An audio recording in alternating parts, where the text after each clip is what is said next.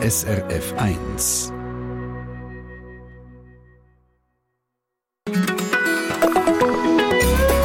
SRF 1 Nationaler Solidaritätstag auf SRF 1 Bildung für alle. Unsere Spendentelefone sind seit am 7. Uhr morgen offen und Sie hören es im Hintergrund. Unsere Sammelzentrale ist richtig voll. Bekannte Gesichter nehmen hier das Telefon ab auf 0800 87 07 07. Wenn Sie jetzt anrufen, können Sie zum Beispiel Glück haben und mit der Katharina Locher von Schweiz Aktuell telefonieren oder mit dem Arena-Moderator Mario Gross-Niklaus. Aber ganz Haufen freiwillige Helferinnen und Helfer, wo wir sehr dankbar dankbar sind, dass Sie heute auch hier sind, sind bei uns in der Zentrale. Aktueller Spendenstand im Moment 930.700.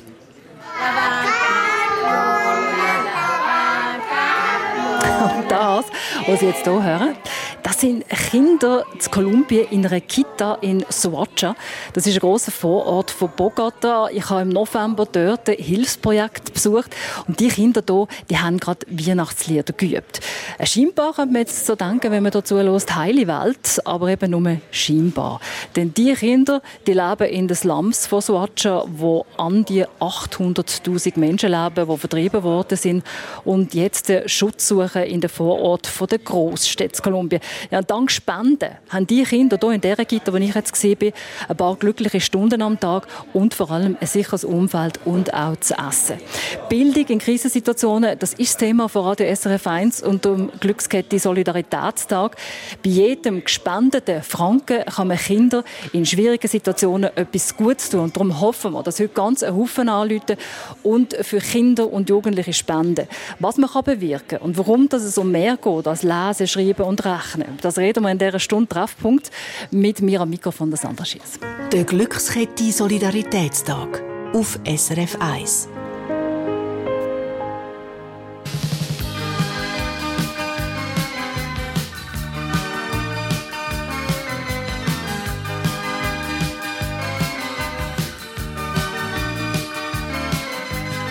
They put a parking lot on a piece of land where the supermarket used to stand.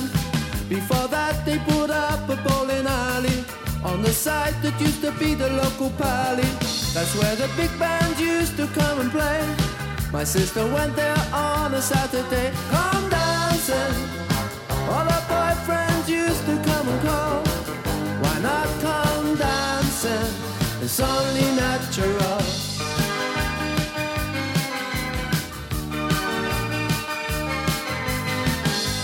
Saturday, another date.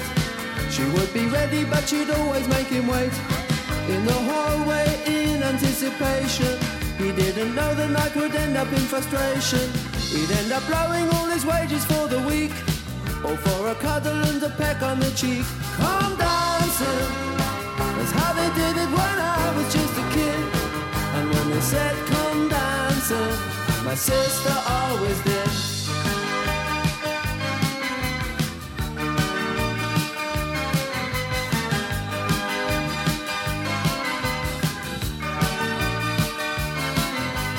Sister should have come in at midnight, and my mom would always sit up and wait.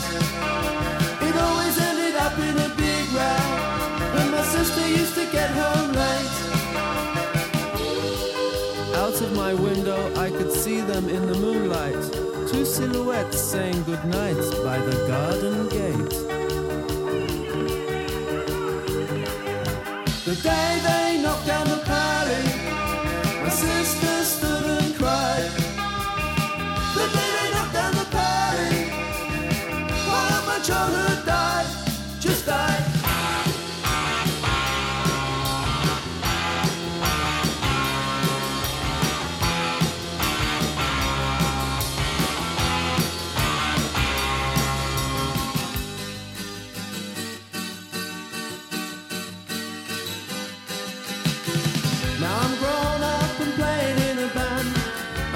Car park where the pally used to stand.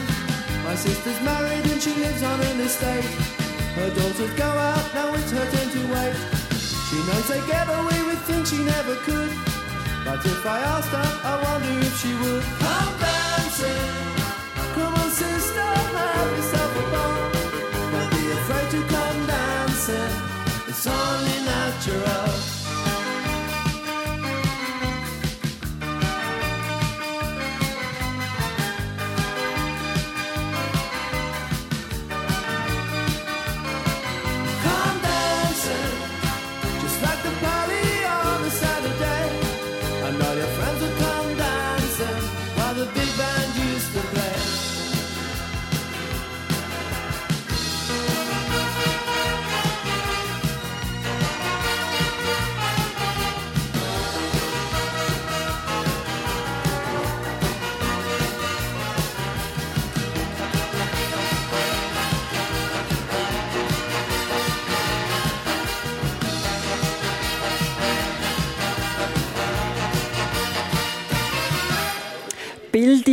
Alle. Dafür sammeln wir heute den ganzen Tag Geld am Nationalen Solidaritätstag von der Glückskette und SRF. Und ich würde Ihnen jetzt gerne eine Frau vorstellen, die ich in Kolumbien kennengelernt habe. Sie heißt Natalia Leon. Sie ist 27 Jahre alt und sie schafft als Psychologin in Soacha, das vorhin gesagt habe, großer Vorort von Bogota, wo Hunderttausende von Vertriebenen in Slums leben. Und sie hat mir gesagt, und ich sie gefragt was denn die grössten Probleme sind, die sie hier haben.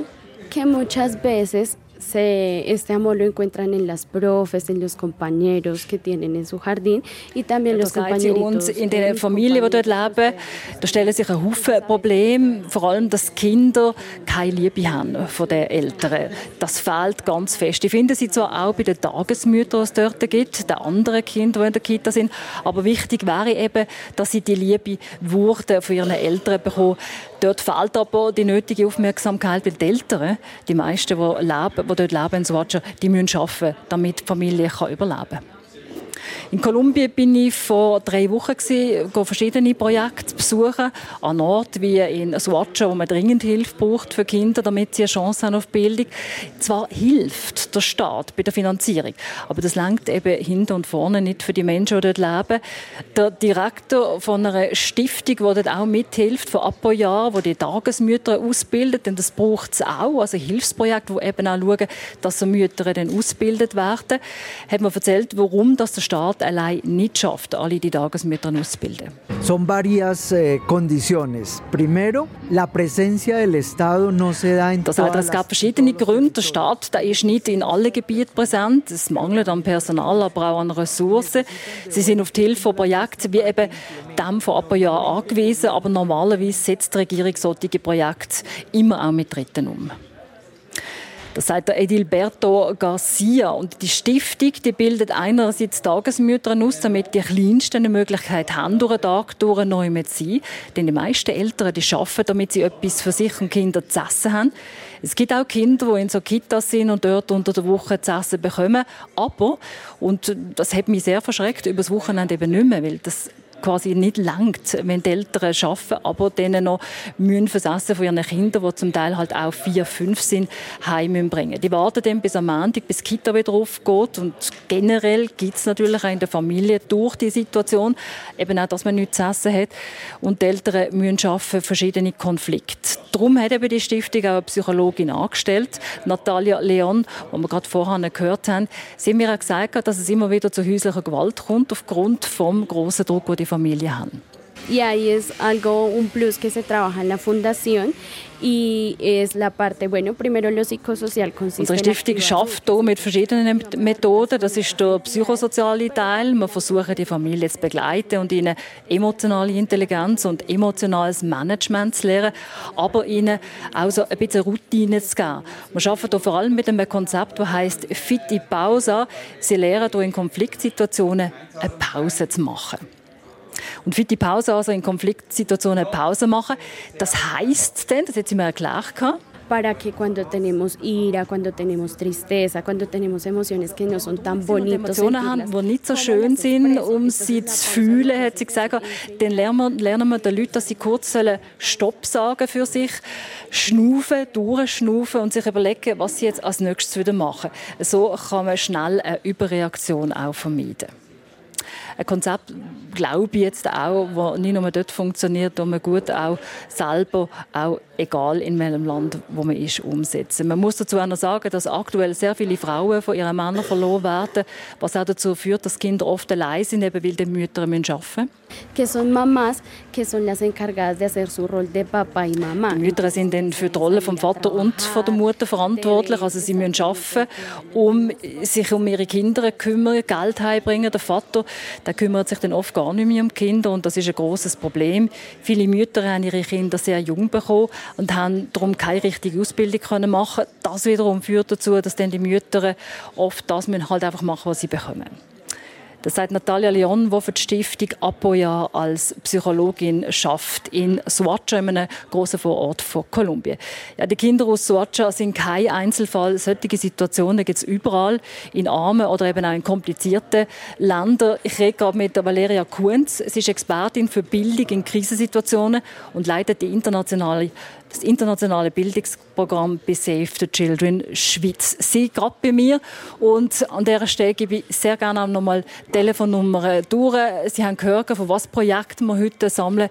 0800. Wenn Sie sagen, doch, mir ist es auch wert, dass ich mithilfe. 87 07 07 0800 87 07 07.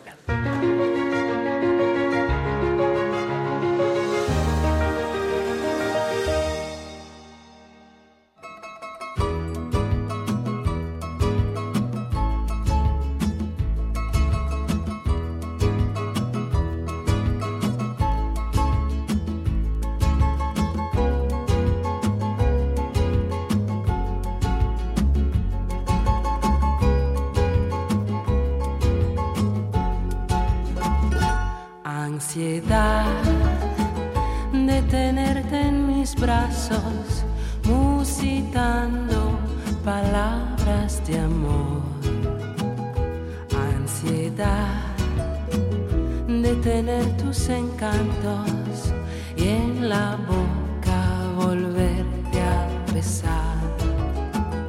Ansiedad de tenerte en mis brazos musitando palabras de amor, ansiedad de tener tus encantos y en la boca volverte a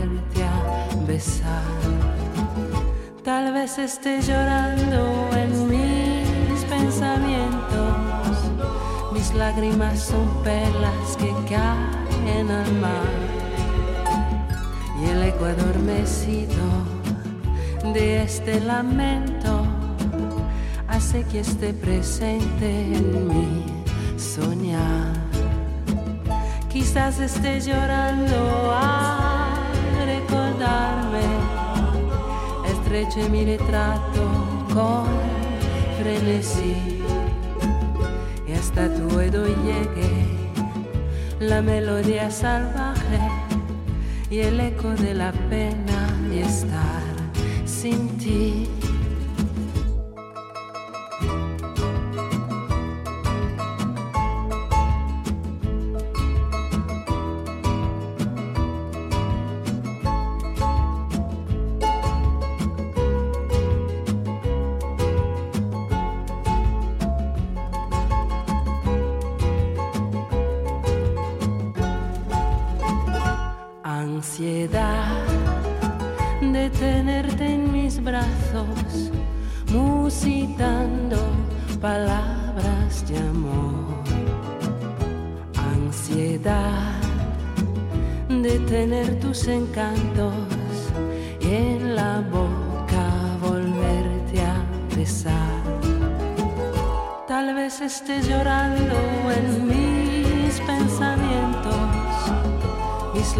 Son perlas que caen al mar y el eco adormecido de este lamento hace que esté presente en mi soñar.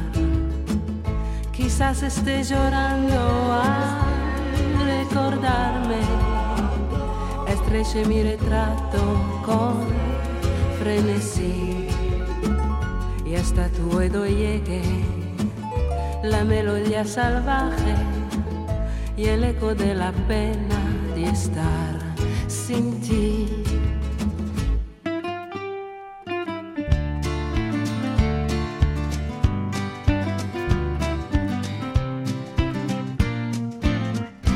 If we make it through December, everything's gonna be alright, I know. It's the coldest time of winter, and I shiver when I see the falling snow. If we make it through December, Got plans to be in a warmer town come summertime.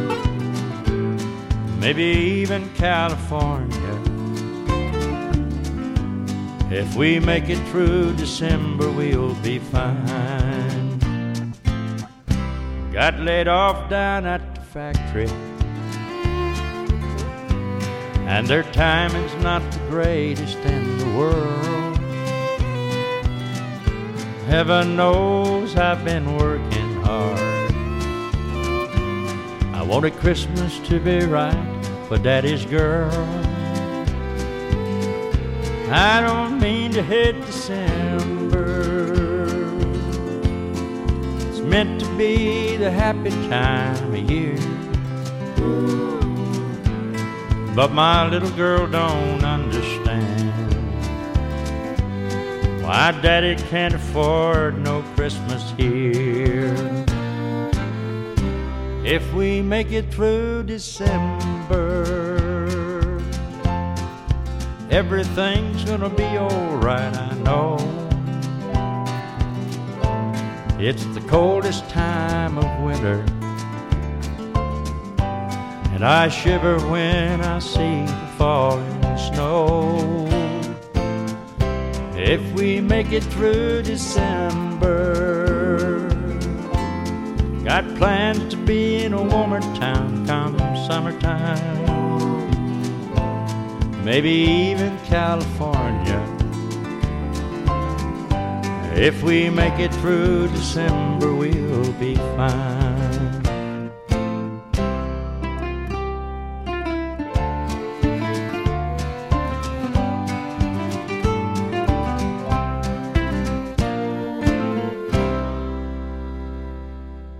Glückskette Solidaritätstag auf SRF 1. Stellen Sie sich einmal vor, Sie könnten die Welt zu einem besseren Ort machen. Ein Ort, wo es weniger Armut hat, mehr Frieden gibt, mehr Chancen gibt. Ein Ort, wo jeder seine Persönlichkeit entfalten kann, so wie das wir hier in der Schweiz glaube ich, schon können. Seine Interessen kann verfolgen und sein Potenzial kann ausschöpfen Das tönt doch nach einer wünschenswerten Vision, oder? Die Vision ist aber, das ist nicht nur ein Traum. Sie ist möglich, wenn wir uns für Bildung von jungen Menschen und Kindern einsetzen. Denn Bildung, das ist der Schlüssel zur nachhaltiger Entwicklung, zur sozialer Gerechtigkeit und auch zu persönlichem Wachstum. Bildung ist das beste Geschenk, das wir der nächsten Generation machen können. Eh, yo me vine de allá fue porque pues por conflictos armados, ¿no? Por actores armados que llegaron, o sea, de un momento a otro llegaron y pues comenzaron a interrumpir y, mi, y mis papás del mío pues dijeron, nos, nos vinimos por acá. Eh, yo me vine del Cauca, o sea, comenzaron a matar la gente y todo eso, ¿no? Entonces mis papás no querían eso para nosotros y nos tocó venirnos. Das, hier, was Sie jetzt gerade gehört haben, das ist die Stimme von José. Er sagt zusammengefasst, dass vom einen auf einen anderen Moment bei ihm und seiner Familie bewaffnete sind, ihn überfallen haben und die Eltern dann gesagt haben, jetzt müssen wir weg. Da ist es gefährlich. Die Bewaffneten haben angefangen, auch Leute zu töten. Und seine Eltern hat er dann gesagt, haben gesagt, das wäre mir nicht äh, uns noch mehr passiert, als das schon passiert ist, nämlich dass sie überfallen und vertrieben worden sind. Es ist eine Ungeheuerlichkeit. Das Kinder gibt, die das erleben müssen und was es dann auch mit ihnen macht und was für Auswirkungen das auf Bildung, sprich auf ihre Zukunft hat. Das wollte ich jetzt auch noch genauer reden mit der Valeria Kunz. Sie ist Expertin für Bildung und Krisensituationen, leitet die internationale Bildungsprogramm bei Save the Children. Frau Kunz, ich habe mich immer gefragt bei diesen Projektbesuchen in Kolumbien, können Kinder denn, die so belastet sind, auch so physisch belastet sind, vor allem überhaupt noch lernen? Es ist klar, ein Kind, das so stark psychisch belastet ist, kann nicht lernen. Oder? Es hat Mühe, sich zu konzentrieren, es ist gestresst und ängstlich. Entweder ist es hyperaktiv oder es zieht sich stark zurück. Ähm, dort ist es ganz wichtig, dass man Bildungsangebote so kann gestalten kann, dass sie einen sicheren Ort bieten für die Kinder, also wo sie wirklich geschützt sind, wo sie sich auch wohlfühlen. Aber das kann sein, dass man die Wände farbig dekoriert, kinderfreundliche Einrichtung ähm, zur Verfügung stellt. Nachher ist es natürlich auch wichtig, dass die Lehrpersonen entsprechend geschult werden äh, im Umgang mit Kindern, die solche Traumatisierungen erlebt haben. Ähm, und auch können mit den Kindern ähm, Aktivitäten machen, wo sie eben ein bisschen zur Ruhe kommen. Wir tun zum Beispiel viel in unseren Projekten als Save the Children auch malen oder basteln mit den Kindern. Ähm, man kann mit Musik kann man sehr viel machen. Äh, in der Ukraine, im Osten von der Ukraine haben wir zum Beispiel auch mit Therapiehunden geschafft im Unterricht. Das sind so Aktivitäten, wo die Kinder einfach auch wieder Kind sein können und, und ihre Ängste auch ein bisschen vergessen. Ich habe ein Projekt besucht in äh, Cali im Süden von Kolumbien von Save the Children, wo es eine staatliche Schule äh, war zwar, aber innerhalb hat auch Save the Children geschafft und dort ist genau das, was Sie gesagt haben, passiert. Also man hat den Kindern in der Schule Sicherheit gegeben, mhm. weil es einfach außerhalb ganz äh, schlimm zu und her gegangen ist. Jetzt Drogenbanden, dort äh, werden Kinder entführt. Also die Sicherheit, die kann eine Schule vermitteln, haben Sie das Gefühl? Ja, ich denke schon. Also, es ist natürlich äh, wichtig, einfach, dass die Kinder wieder den Ort einfach haben, wo sie noch Kind sein können, wo sie mit anderen Kindern spielen können, wo sie auch mit den Lehrpersonen natürlich erwachsene Bezugsperson zusätzlich haben, wo sie vielleicht mal können, äh, eben sich mit Sorgen an sie wenden Das ist ganz wichtig, auch weil gerade die Eltern daheim halt häufig nicht die Energie haben und selber auch zu fest belastet sind, um das ähm, ja, gut mit den Kindern besprechen daheim. Ich habe übrigens Bilder mitgebracht von dieser Schule, die Sie gerne mal anschauen können. Da sieht man auch, wie Kinder da ganz unbeschwert die Kleinsten schon Salsa tanzen. Und der srf1.ch, wo wir sowieso ganz Haufen spannende Informationen zusammengestellt haben. Und eben unser Livestream läuft auch dort, wo Sie das Interview mitverfolgen können. Ähm, ich habe gemerkt, als ich mit verschiedenen Kindern geredet habe, eigentlich wenn sie gar nicht über das reden, was ihnen widerfahren ist. Erleben Sie das auch so? Ja, das gibt es natürlich, dass Kinder oder teilweise so schlimme Sachen erlebt haben, dass es für sie einfach nicht fassbar ist und sie auch nicht über das reden ähm, Es gibt Kinder, die sich dann eben mit diesen Sorgen zum Beispiel an ihre Lehrperson wenden. Es gibt aber auch andere, die sich komplett zurückziehen. Aber auch der, wir probieren dort Lehrpersonen eben zu schulen, dass sie trotzdem Anzeichen erkennen, wenn es einem Kind sehr schlecht geht. Oder das Kind ist zum Beispiel eben sehr gestresst. Es hat vielleicht Mühe in der Gruppe mit anderen Kindern. Ähm, es redet nicht mehr so viel. Das sind so kleine Anzeichen, die man trotzdem äh, kann erkennen mit der entsprechenden Schulung und wo nachher die Lehrpersonen auch eben informiert werden, was sie in diesem Fall machen können. Also eine Lehrperson kann zum Beispiel eben ein Gespräch suchen mit dem Kind und seiner Familie ähm, und es kann sie auch eben an Unterstützungsangebote weitervermitteln, wo sie nachher professionelle Hilfe auch bekommen, wenn nötig. Und hat es denn gegeben, dass Sie in Ihrem Projekt auch Kinder gesehen haben, die gar nicht mehr ansprechbar waren? Ja, es kann sein, dass einzelne Kinder, dass es ihnen so schlecht geht, dass sie wirklich auch psychologisch betreut müssen werden, oder? Und dort die Lehrperson ist nicht ein ausgebildeter Psychologe. In solchen Fällen tun wir die Kinder an bestehende Angebote weiterleiten oder tun auch selber ausgebildete Psychologinnen, Psychologen anstellen, die dann eben gezielt mit der Familie äh, und, und den Kindern zusammenarbeiten ja, und Schule, das ist mir vor äh, Kolumbien gar nicht so bewusst gewesen. Schule ist ja auch ein Schutzraum. Da geht es gar nicht um in erster Linie ums Lehren, also natürlich auch, sondern um Kinder zu beschützen. Jetzt muss ich Sie fragen, bei, bei uns in Kolumbien ist es klar gewesen, man beschützt sie vor Gewalt, äh, vor bewaffneten äh, Armeen oder auch eben vor äh, Drogenkonsum. Wie ist das bei Ihnen? Wir wissen aus unserer Erfahrung, dass Kinder, die in die Schule gehen, eben weniger Gewalt ausgesetzt sind als solche, die immer daheim sind. Ähm, sie werden auch weniger zum Beispiel in Kinderarbeit involviert. In Konfliktsituationen werden sie weniger als Kindersoldaten rekrutiert. Oder gerade bei Mädchen ist es häufig der Fall, dass sie, wenn sie nicht zur Schule gehen, eben in die frühe, äh, frühe Heirat reinrutschen. Ähm, das haben wir auch stark gesehen während der Covid-Pandemie, wo die Schulen in ärmeren Ländern zum Teil zwei Jahre oder noch, noch länger zu waren äh, und wo es zum Beispiel in Ländern wie Bangladesch eine deutliche Zunahme hat von der Kinderarbeit und von frühen Heiraten.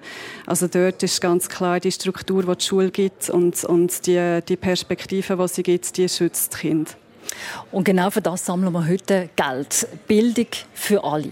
Auf 0800 87 07 07 freuen wir uns über jeden Franken, jeden Rappen, der reinkommt, denn der hilft diesen Kindern. Valeria Kunz, Dankeschön, sind Sie bei uns. Sie bleiben auch noch im Treffpunkt bis am 11. Sie ist Expertin für Bildung in Krisensituationen und leitet das internationale Bildungsprogramm bei Save the Children.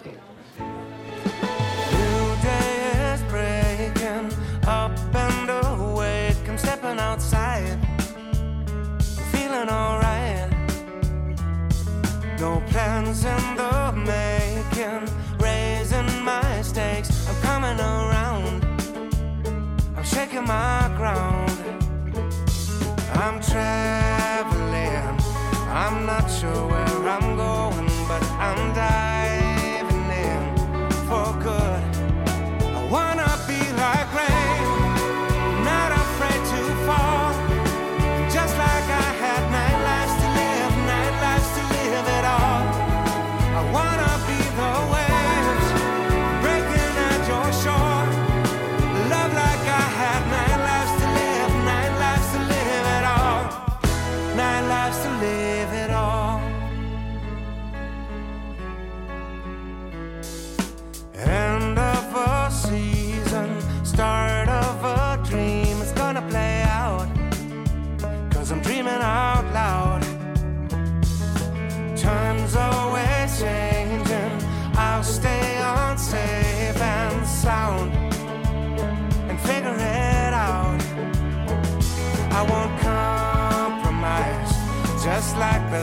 no matter what I'm going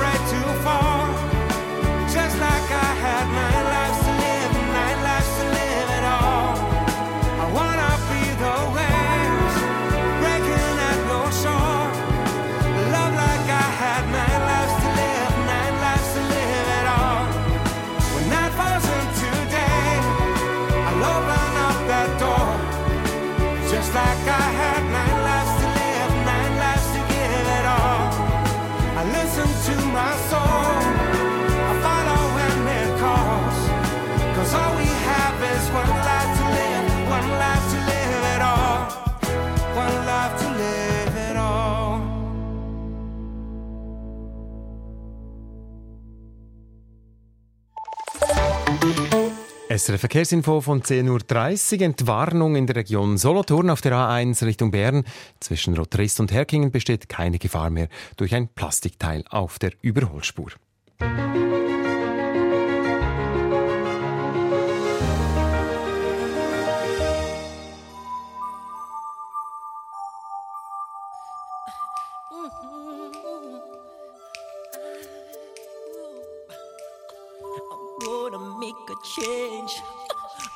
Once in my life. It's gonna feel real good. Gonna make a difference. Gonna make it right. As I turn up the collar on my favorite winter coat, this wind is blowing my mind. I see the kids in the street with not enough to eat. Who am I blind,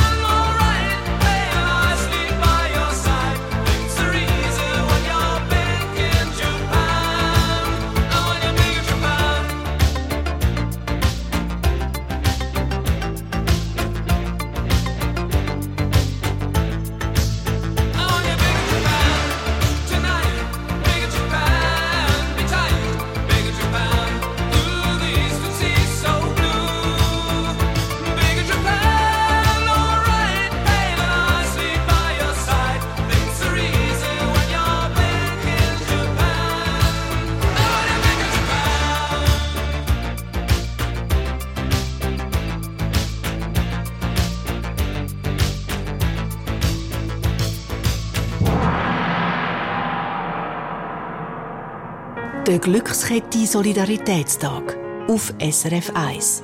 Der aktuelle Spendenstand im Moment ist 930.700 und ich hoffe natürlich, dass wir es vor dem Mittag noch bis zu einer Million schaffen. Gib gerne noch mal die Telefonnummer durch 0887 0707. Bildung in Krisensituationen, über das reden wir heute in dieser Stunde Treffpunkt.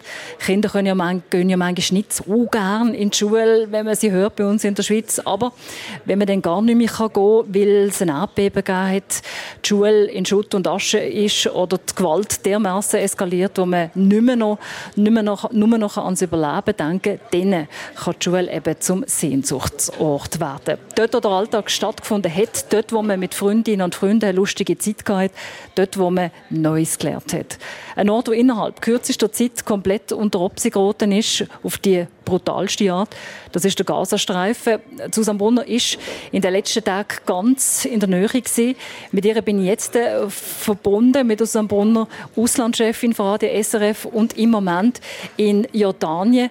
Susanne, im Moment geht es ja ums Überleben zu Gaza. Aber stellen wir uns vor, wenn morgen der Krieg fertig wäre, wenn würden Kinder wieder so etwas wie einen Schulalltag haben? Ich glaube, das ist das, was Verzweiflung so gross macht im Gazastreifen, jetzt einmal nebst dem Überleben, ist, dass kein Mensch eine Ahnung hat, wann je wieder Schulen würden aufgebaut werden, ob es überhaupt noch Lehrerinnen und Lehrer hat, die überlebt haben oder, oder ähm, äh, sich erholen von dem, von dem Trauma. Und ich habe heute Morgen mit einem Journalist geredet, den ich äh, regelmäßig damit zusammenarbeite, in Gaza. Er hat selber fünf Kinder und nebst dem Überleben, nebst dem täglichen Überlebenskampf macht ihm das als Vater am meisten Sorgen, ist, dass er einfach nicht weiß, wenn die Kinder das nächste Mal in die Schule kommen. Also etwas, was wir uns gar nicht vorstellen können, wie schlimm die Situation im Moment jetzt ist, auch für Kinder und eben für die Eltern, wie du gesagt hast. Das Internet ist ja immer auch eine Zeit der Partie in Gaza. Seit dem 14. Dezember ist es ganz abgeschaltet worden.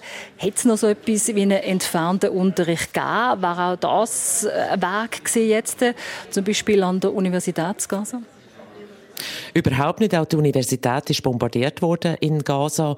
Und eben durch die Abschaltung vom Internet geht, äh, wenn eine letzte Hoffnung verloren. Weil ich weiss, von den früheren Wochen haben ein paar Eltern probiert, irgendwie durch die Außenwelt ähm, Bildungsseiten zu erreichen oder eine Art via, ähm, wenn wir das während Corona kennt haben, eine Art Schule zu machen mit anderen Lehrern, Lehrerinnen außerhalb. Und das ist jetzt praktisch nicht möglich. Und man muss sagen, wir reden jetzt immer auch vom 7. Oktober, aber ich bin das letzte Jahr in Gaza gewesen, nach einem von diesen vielen Kriegen dort und habe dort mit vielen Kindern geredet, die zum Beispiel bei Verwandten gewohnt haben, weil ihre Häuser zerstört worden sind. Sie sind schwer traumatisiert gewesen, viele auch verletzt, die keine Arme und keine Beine mehr hatten, Gehörschäden hatten wegen der Bomben oder gar nicht mehr recht gesehen haben. Und dort hat es zwar noch Schulen gegeben, aber zum Teil sind die Strassen schlecht gewesen, um dort hinzufahren. Und es ist ja auch, äh, also auch dort, wo es Schulen hatten, haben die Kinder sich gar nicht mehr richtig konzentrieren Man hat auch nicht gewusst, welche Lehrer und Lehrerinnen können sich wirklich äh, konzentrieren Und ich nehme vielleicht nur ein Beispiel, wo wir uns gar nicht so vorstellen können. Ich habe in den letzten drei Wochen in Israel ganz intensiv ähm, Hebräisch gelernt, um es wirklich aufbessern. Und ich habe mehrmals pro Tag habe ich in den Luftschutzkeller rennen und der Sirenenalarm und dann der dumpfe Knall von diesen äh, Raketen, die abgeschossen werden, respektive man weiß nie, werden sie jetzt abgeschossen oder kriegen jetzt runter. Und das sind Raketen von Militanten in Gaza. Ich habe immer etwa eine Stunde gebraucht, bis ich mich einigermaßen wieder gesammelt habe und weiter lernen lernen und arbeiten. Und das ist jetzt eine Luxussituation in Tel Aviv im Vergleich zu das, was die Leute in Gaza erleben. Also wenn das Tag und Nacht wird man bombardiert und beschossen, ist dann irgendwann einmal, auch wenn es Zugang hätte, kann man sich gar nicht mehr konzentrieren oder respektive man gar nicht mehr den Kopf dazu, überhaupt etwas zu lernen, weil einfach der, der ganze, die ganze Seele durcheinander ist. Also etwas, was man absolut nachvollziehen kann. Und ganz wichtig, dass du das gesagt hast. Man hat das gar nicht so im Kopf. Man sieht jetzt im Moment die Bilder, aber das ist natürlich schon etwas ist, wo jahrelang vor sich brodelt und wo die Kinder und natürlich auch die Erwachsenen miterleben, immer wieder erleben. Jetzt, wenn junge jahrelang vom Lehrer abgeschnitten sind, ist das brandgefährlich, kann man jetzt äh, sagen. Nimmst du das auch so wahr? Es ist eindeutig so. Ich möchte mich noch erinnern, es hat von der UNO hat es einmal eine Statistik 2015 äh, und das ist schon, ähm, das ist schon ein Weile das ist noch der wo der IS gewütet hat im Irak, in, in ähm, Syrien. Und schon dort sind in der ganzen Region sind etwa 13 Millionen Kinder, also im Nahen Osten, abgeschnitten gewesen von Schulbildung, oder? Und die Kinder können, also wenn man jetzt nur zum Beispiel die syrischen Flüchtlinge anschauen, die können Jahre nicht mehr in die Schule. Und das ist dann immer, also es heisst immer wieder, oder es ist wieder der Traum von einer ganzen Generation geht verloren. Und es ist nicht nur eine Generation in dieser Region, weil es hat immer wieder Krieg und Krise und wieder ein Krieg und so. Und ich nenne vielleicht eben ein Beispiel, ähm, da hilft natürlich auch nicht mit, also im palästinensischen Westjordanland, das ist jetzt seit dem 7. Oktober, seit Hamas äh, Israel angegriffen hat, praktisch abgeschottet. Aber schon vorher ist es so gewesen, jedes Mal, wenn die Israeli einen Palästinenser oder eine Palästinenserin tötet haben, egal jetzt, ob das ein mutmaßlicher Terrorist war oder eine Zivilperson, haben die Behörden, also die palästinensische Autonomiebehörde, einfach die Schule zugetan, ähm, äh, damit man trauert. Und ich habe mal mit so Jugendlichen in Ramallah geredet, also im Westjordanland, eine ganze Schar von jungen Frauen. Und eine hat Kritik gewagt an dem Vorgehen, weil sie gesagt hat, wir verpassen ständig die Schule, das hilft uns doch nicht für die Zukunft. Und wir haben ja, natürlich wird jeden Tag jemand dort, der Konflikt ist auch 75 Jahre alt, aber muss man das dann auch an uns auslassen? Und in so Fällen, oder ist es dann häufig so gewesen, dass Großeltern in die Bresche gesprungen sind und die haben dann einfach Geschichte erzählt von der Staatsgründung von Israel, von der Treib- Vertreibung den Palästinenser, Palästinenserinnen 1948 und Kinder haben, äh, Kinder haben dann eigentlich alles gewusst über die palästinensischen Gebiete, aber nicht über andere Fächer. Und das ist eigentlich auch eine Tragödie, dass selbst die eigenen Regierungen manchmal noch mithelfen oder äh, respektive mithelfen, um die Schulbildung kaputt zu machen. Bildung, kann man glaube ich sagen, Susan, ist auf der ganzen hohes Gut im Nahen Osten. Den Eltern ist Bildung für ihre Kinder enorm wichtig.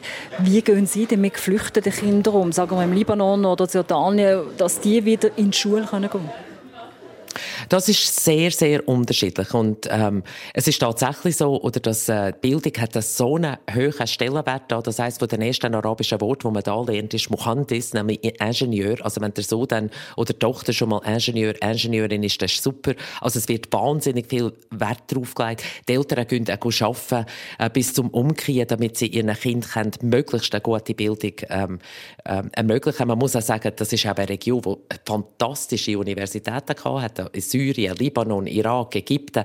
Stolz erzählen mir noch Freundinnen, ähm, dass ihre Mütter dort studiert haben und sie selber während sie Kind müssen ins Ausland schicken, wenn sie das Geld dafür haben. Oder?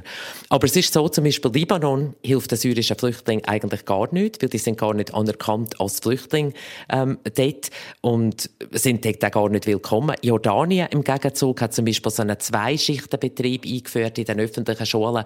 Da gehen die einen Kinder gehen am Morgen in die Schule, die anderen am Nachmittag. Das heisst zwar auch weniger Bildung für die einzelnen Kinder, aber wenigstens dann für alle Bildung. Also es ist sehr, sehr unterschiedlich, wie das, wie das Leute machen. Oder?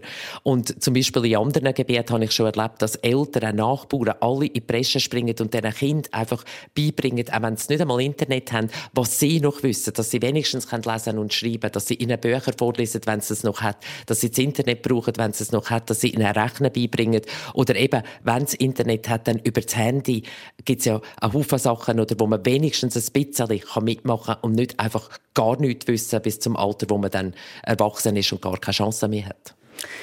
Sehr eindrücklich, Susanne, was du uns erzählst. Was gibt dir denn Hoffnung? Ich denke, mir gibt Hoffnung, dass Bildung so einen Stellenwert hat. Es bricht einem das Herz, wenn ich sehe, dass Kinder wirklich wollen in die Schule gehen, dass sie trauern, dass sie nicht können in die Schule gehen und dass wirklich Leute um das so bemüht sind. Selbst im Moment, wo eigentlich das Essen knapp ist, das Wasser knapp ist, so viel Gewalt um ist. Und ich denke, solange die Region das auch behaltet und alles macht, also ich habe gestern mit einer, als ich über die Grenze gekommen bin, von ähm, Israel auf Jordanien, habe ich mit einer Freundin geredet, die gesagt hat, in ihrer Schule, das ist eine Lehrerin, in ihrer Schule würden sie sofort Kinder aufnehmen aus Gaza, wenn man könnte, einfach zum die integrieren, weil das Wichtigste ist, und es ist, das muss ich eben auch sagen, es ist auch das Wichtigste für die ganze Welt, weil Generationen, die keine Bildung haben, sind leichte Opfer von Extremisten, die nachher die anhören. Und das ist ein Teufelskreis dann von der Gewalt, als Leute, die wirklich haben, äh, eine Bildung haben, eine Arbeit finden, hoffentlich, die einfach ähm, nicht nicht einfach ausgeliefert sind, dass einfach der, der am meisten zahlt, dass sie angehört werden. Aber mir gibt es einfach Hoffnung, wenn ich sehe, dass nebst dem Essen und Trinken wird sofort immer über Bildung geredet oder die Trauer, wo da zum Beispiel eine Universität bombardiert worden ist, auch im Irak oder auch in Syrien, dass der so groß ist, das ist der Funke Hoffnung für die nächste Generation, auch wenn es im Moment gar nicht nach Hoffnung aussieht. Dankeschön, Susanne Bonner, Auslandschefin von Radio SRF, zur Zeit zur Tanja und äh, Hoffnung. Das können wir alle, jeden Einzelnen von uns, den Kindern weltweit geben. Heute am Nationalen Solidaritätstag Bildung für alle. Wenn Sie spenden auf die Nummer 0800 87 07 07.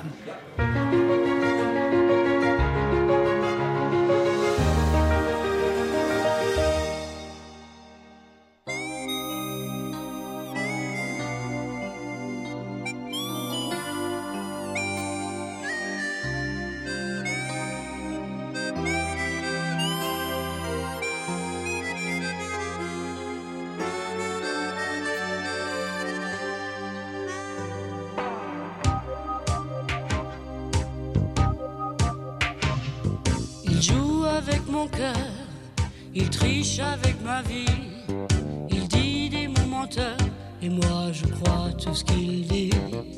Les chansons qu'il me chante, les rêves qu'il fait pour deux, c'est comme les bons moments, ça fait du bien quand il pleut. Je me raconte des histoires en écoutant sa voix. C'est pas vrai ces histoires, mais moi j'y crois.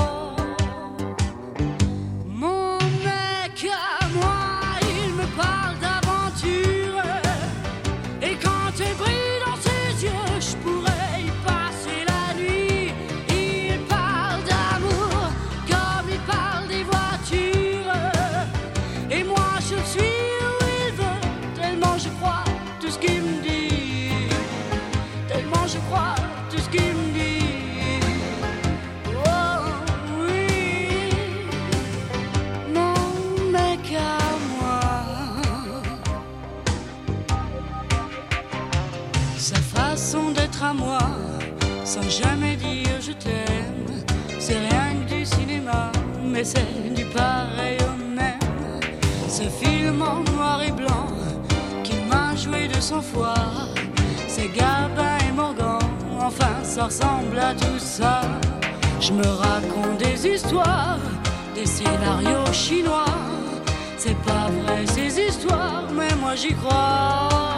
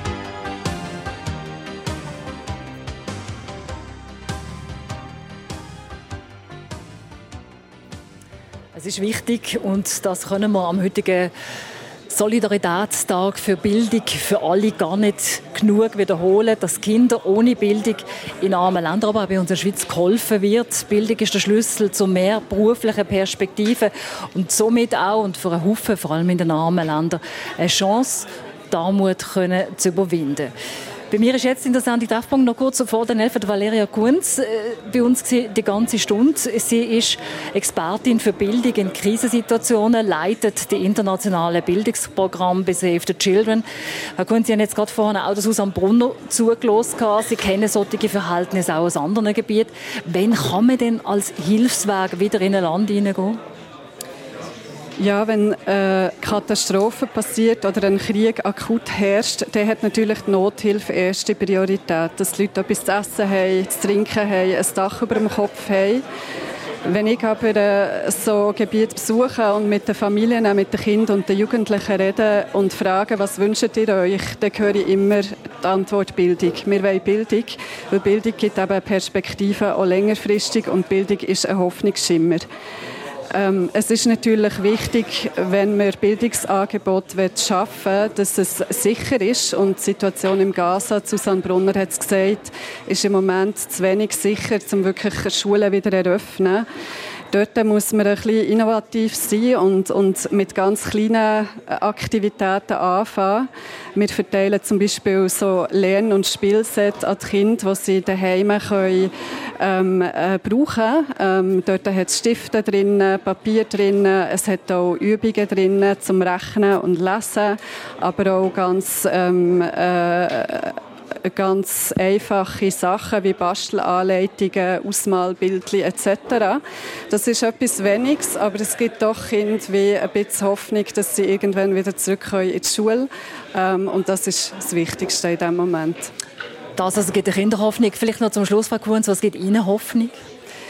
Mir gibt es Hoffnung, immer wenn ich eben mit Kindern rede und, und, und ihre, ihre Wünsche und ihre Träume für die Zukunft höre. Kinder haben unglaubliche Widerstandskraft. Es sind eben nicht immer nur die Opfer, wo wir auch viel darüber reden.